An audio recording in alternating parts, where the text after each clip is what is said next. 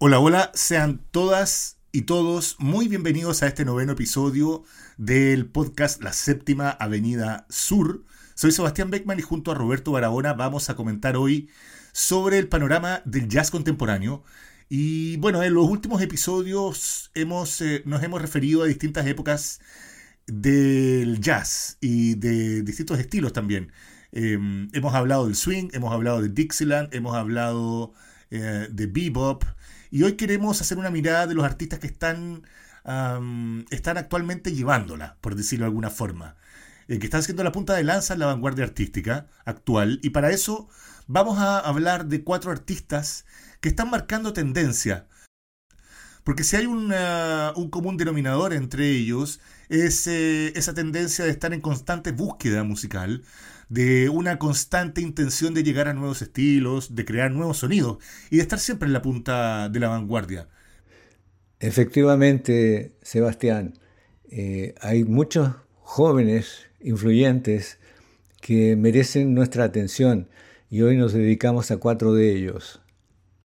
Una de las personas que, que consideramos inicialmente sin la más mínima duda es la baterista Terry Lynn Carrington, quien comenzó su carrera profesional como una niña maravilla mientras estudiaba en el Berklee College of Music en Boston.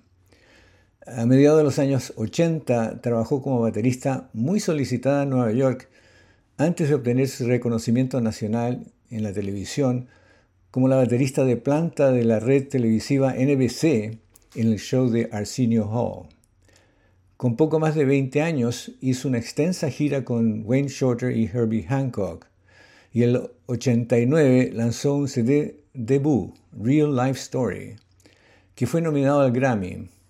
El 2011 lanzó el álbum ganador del premio The Mosaic Project, del cual vamos a hablar hoy día. Hay varias estadísticas preocupantes sobre la falta comparativa de mujeres en el jazz especialmente como instrumentistas. Un estudio eh, de Inglaterra del 2019 encontró que solo el 19% de las listas de artistas de jazz eran mujeres, mientras que el 26% eran artistas en solitario, en comparación con grupos con solo 8% de mujeres.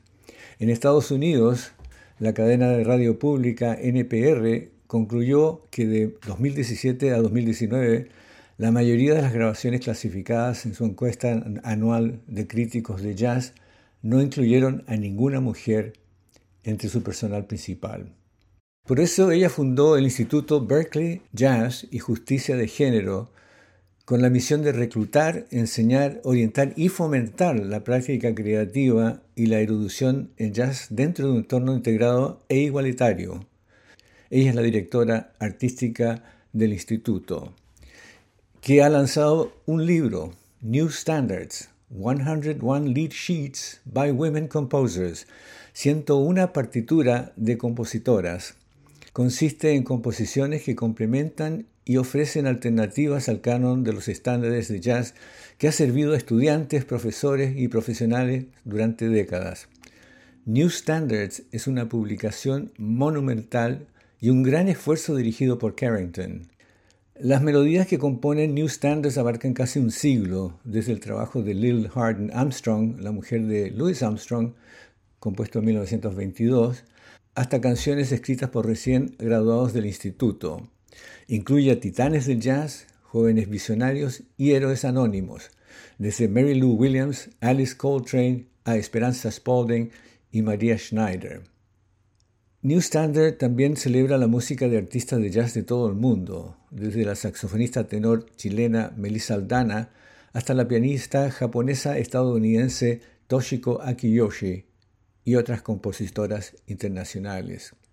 Junto con la publicación de New Standards, en el sello Candid editó el álbum New Standards Volume 1. Carrington lidera un quinteto central y añade invitados que van desde jóvenes talentos hasta nombres establecidos. En esta ocasión vamos a escuchar un tema de ese disco New Standards Volume 1 grabado el 2022 y el tema es Windflower.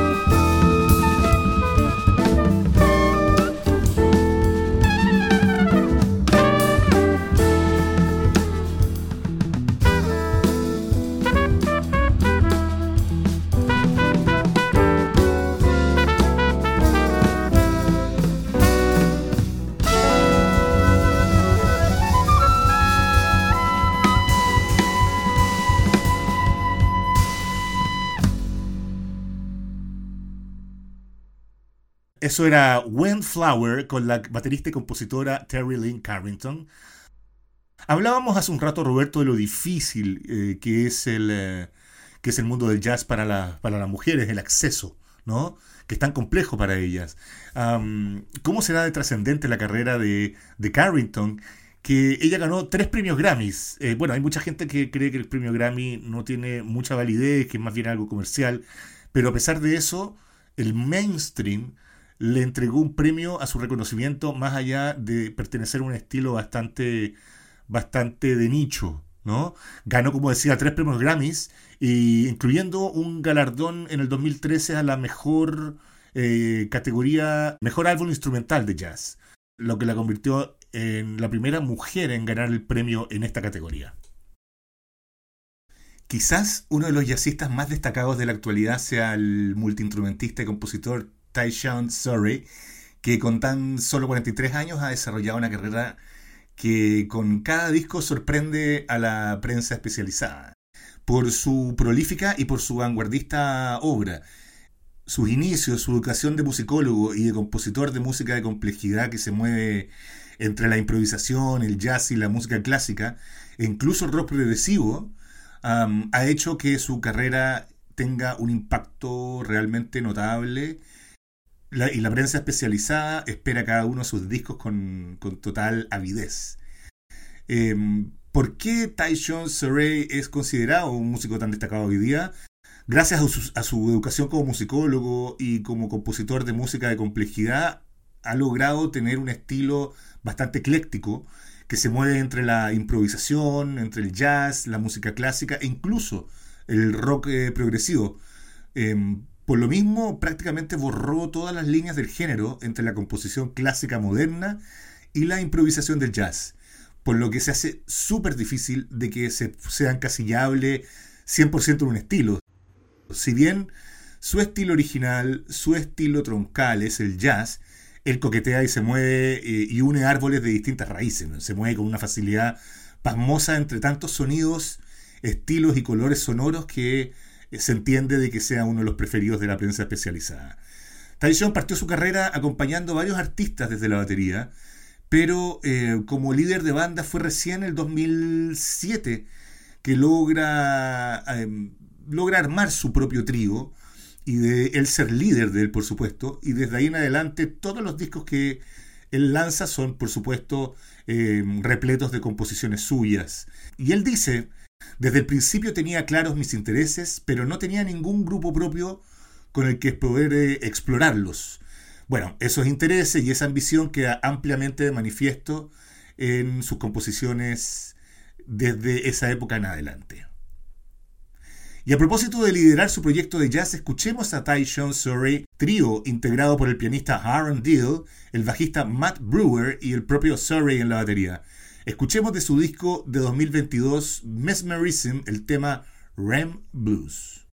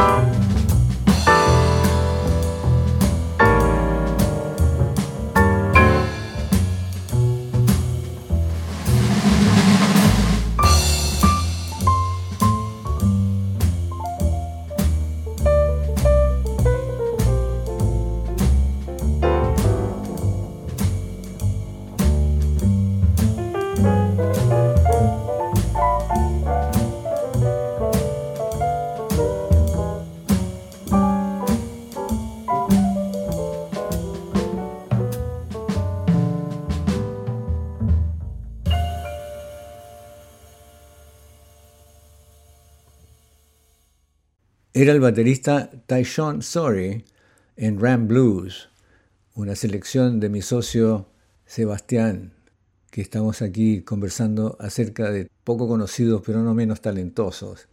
Y otro que para mí es importante, imprescindible en el ambiente del jazz más progresivo, es Vijay Iyer, estadounidense, nació en 1971, compositor, pianista, líder de banda, productor y escritor. Recibió una beca MacArthur el 2013, un premio Doris Duke, una beca de artistas de Estados Unidos, una nominación al Grammy, el premio Albert en las artes, y fue elegido artista de jazz del año en las encuestas de críticos internacionales de la revista Downbeat los años 2012, 2015, 2016 y 2018. El 2014 recibió un nombramiento de por vida como profesor de artes Franklin D. y Florence Rosenblatt en la Universidad de Harvard, donde fue nombrado conjuntamente en el Departamento de Música y en el Departamento de Estudios Africanos y Afroamericanos. Ayer ha creado una presencia influyente y prolífica en la música del siglo XXI. Su trabajo de los últimos 25 años es constantemente innovador y emocionalmente resonante le ha valido un lugar como uno de los principales creadores de música de su generación. El lenguaje musical de Ayer se basa en las tradiciones rítmicas del sur de Asia y África Occidental, el movimiento musical creativo afroamericano de los años 60 y 70 y el linaje de compositores pianistas desde Duke Ellington y Thelonious Monk hasta Alice Coltrane y Jerry Allen. Ayer también compone para conjuntos clásicos y solistas, sus obras han sido encargadas y estrenadas en el Brentano Quartet, la Filarmónica de Los Ángeles, American Composite Orchestra y otros virtuosos. Recientemente se desempeñó como compositor residente en el Wigmore Hall de Londres, director musical del Festival de Música de Ohio, California, y artista residente en el Museo Metropolitano de Arte de Nueva York.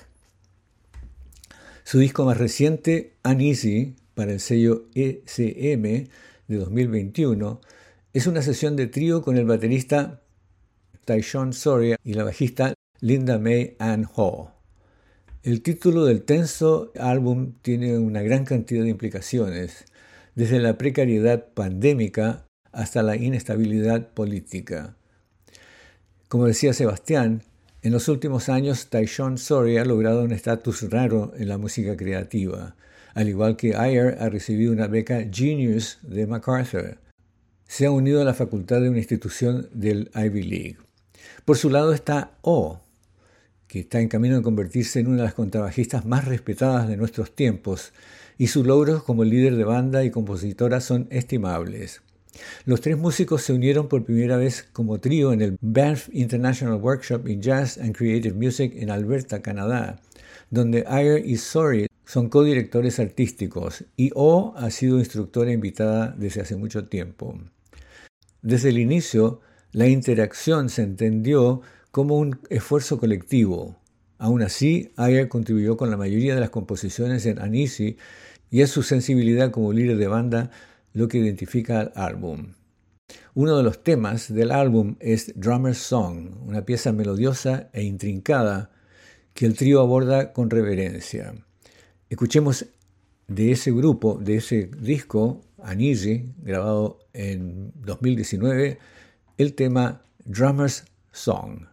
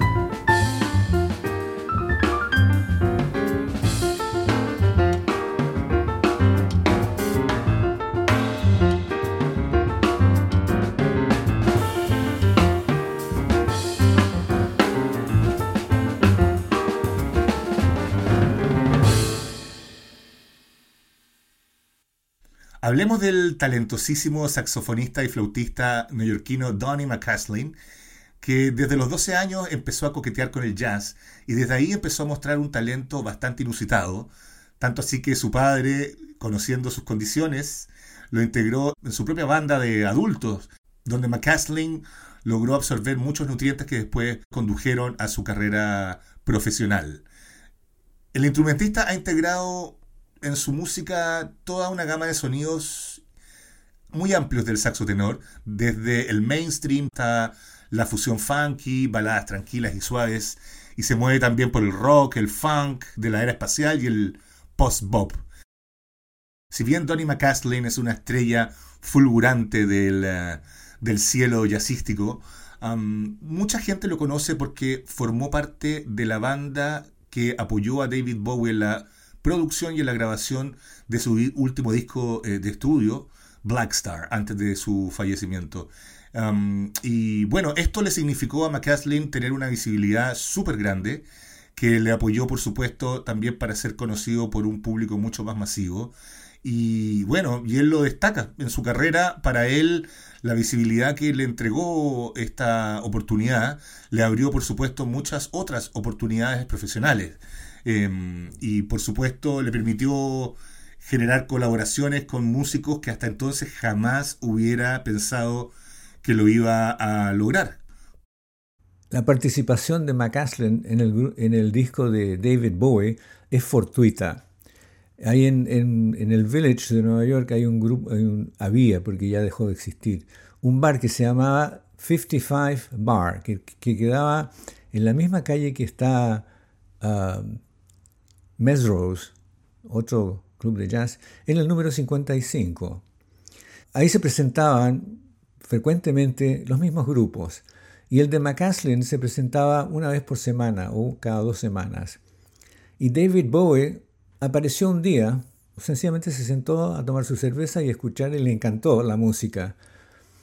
Y algunas semanas después, McCaslin recibió una llamada de la gente, del manager de Bowie, para decir que Bowie quería reunirse a ensayar. Imagínate, los tipos sabían quién era David Bowie, se acordaban que el tipo había estado en el club. Y así como surgió esto. Y el trabajo que hicieron es extraordinario, porque es jazz y también es pop. Y yo encuentro que se, se afiatan muy bien. Y la carrera en solitario de McCaslin se ha desviado cada vez más de la ortodoxia del jazz, hasta el punto que su álbum Beyond Now es una, es una continuación de alguna forma de ese mundo oscuro y metálico que Bowie construyó en Black Star. Son ambientes inquietantes, sonidos electrónicos, con combinaciones de explosiones y también como una, una suerte de una calma bien tensa. Lo interesante de un músico como McCaslin es que eh, uno puede visualizar de que borra todo tipo de prejuicio, em, no se siente obligado a tener que pertenecer y tener que responderle a un estilo en particular para que la prensa especializada lo ame. Este, tanto así que en este disco Beyond Now hay versiones también del productor de música electrónica Dead Mouse y también de la banda de rock alternativo Mute Math. Y McCaslin asegura de que después de eso siente que puede hacer cualquier cosa. Y esa libertad, de alguna forma, lo ha hecho un músico de gran trayectoria y de grandes pergaminos. Pasemos a escuchar a Donny McCaslin para tener una referencia de lo que estamos conversando. Um, Donny McCaslin con Village Natural del disco In Pursuit del año 2007.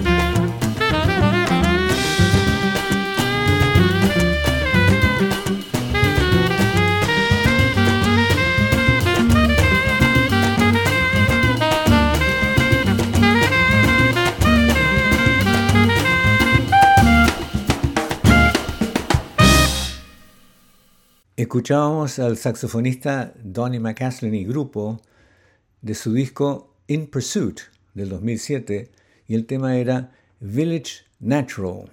El último tema que vamos a presentar de estos cuatro innovadores músicos que han formado el, el programa de esta noche. Me despido, Sebastián, hasta la próxima semana. Un gusto haber estado contigo en este nuevo episodio. Y a ustedes los dejamos invitados para que nos escuchen la próxima semana.